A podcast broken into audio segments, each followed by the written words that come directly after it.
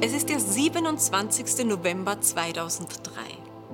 In den gesamten Vereinigten Staaten feiert man Thanksgiving, das wichtigste Fest des Jahres, wo sich traditionell die ganze Familie um den reich dekorierten Tisch versammelt, gebratenen Truthahn verzehrt und reihum austauscht, wofür man dankbar ist.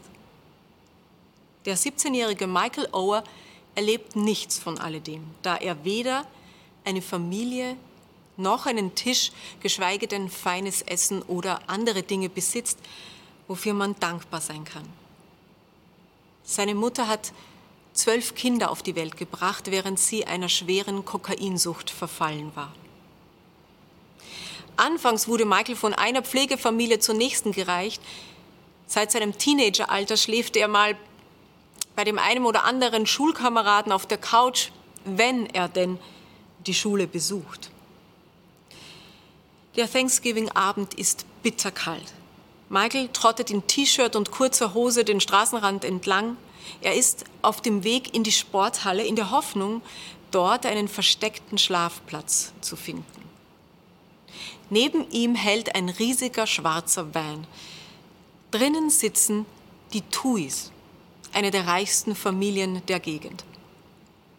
Sie verfügen über ein luxuriöses Heim, über einen feudalen Esstisch zum Feiern und dazu über mehrere Schlafzimmer und vor allem über ein großes Herz. Das Ehepaar hat den schüchternen, 1,90 großen, muskulösen Jungen schon öfter auf der Straße gesehen. Ihre Kinder, die auf dieselbe Highschool gehen, nennen ihn Big Mike. Der Kerl tut ihnen einfach leid. Er kann doch nicht an so einem Abend. Und so kam es, dass Michael Ower Thanksgiving bei den Tuis verbrachte und dann noch das Wochenende blieb und dann noch länger. Herr Tui besorgte ihm ein Jahresabo in der Cafeteria, damit er täglich ein Mittagessen hatte. Frau Tui ging mit ihm XXL-Klamotten kaufen, warme Sachen für den Winter und außerdem jede Menge Sportkleidung, denn für Basketball und Football hatte der Riese eine wahre Leidenschaft entwickelt. Es ist eine Sache, zu einem sentimentalen Anlass eine gute Tat zu vollbringen, um sein Gewissen zu beruhigen. Aber eine ganz andere Sache, einen verwahrlosten Fremden dauerhaft ins Familienleben aufzunehmen. Man muss vertrauen können, auf Freiheiten verzichten, Regeln festlegen, Nachsicht üben, Konflikte in Kauf nehmen und vor allem muss man sich einfühlen und wirklich kümmern. Sean und Lian Tui taten all das mit bewundernswerter Selbstverständlichkeit. Sie umsorgten und förderten Michael, als wäre er ihr leiblicher Sohn. Sie engagierten eine Nachhilfelehrerin, damit er den versäumten Stoff aufholen konnte.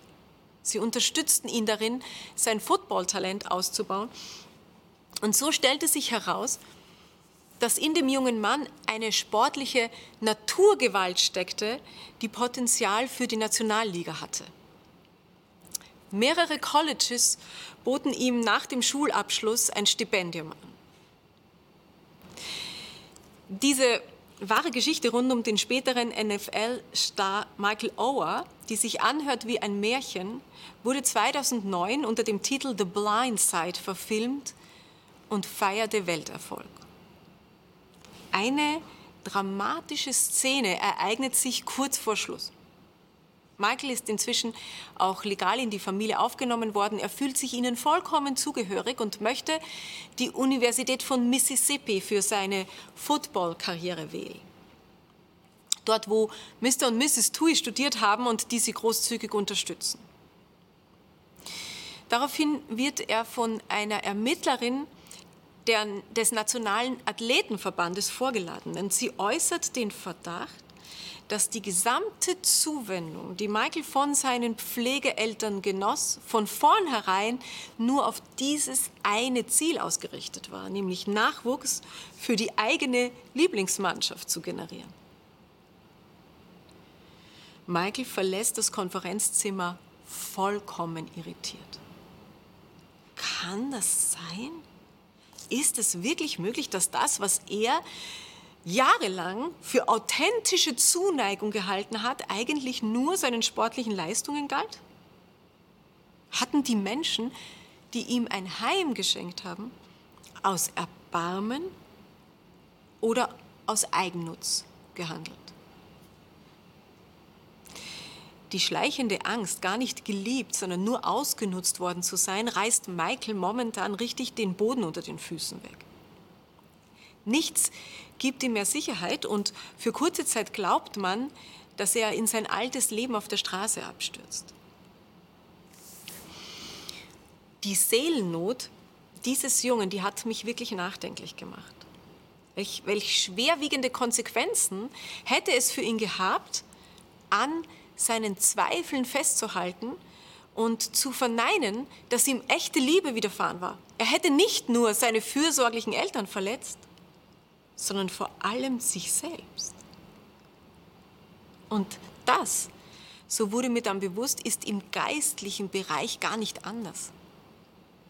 Äh, ich weiß zum Beispiel mich sicher in Gott geborgen, solange ich darauf vertrauen kann, dass er mich aus reinem Erbarmen liebt, aus reiner Freizügigkeit heraus. Wenn ich aber beginne zu glauben, dass es vielleicht doch an meinem Bemühen liegt, dass Gott mich doch vielleicht deshalb so lieb hat, weil ich ihm so treu nachfolge oder weil ich etwas für ihn einsetze, sobald ich das annehme, drifte ich automatisch in die Haltlosigkeit ab, ähnlich wie Michael Ower. Denn dann hängt plötzlich alles von meiner Gutheit ab. Sehen Sie, solange ich gewiss bin, dass Gott mich aus sich heraus liebt, ohne Eigennutz, ohne einen Gewinn davon zu haben, bin ich in dieser Bedingungslosigkeit richtig aufgehoben. Gottes Kraft hält uns zusammen, nicht meine Liebenswürdigkeit. Das ist das Vertrauen, das ich nie mehr verlieren möchte. Shabbat Shalom.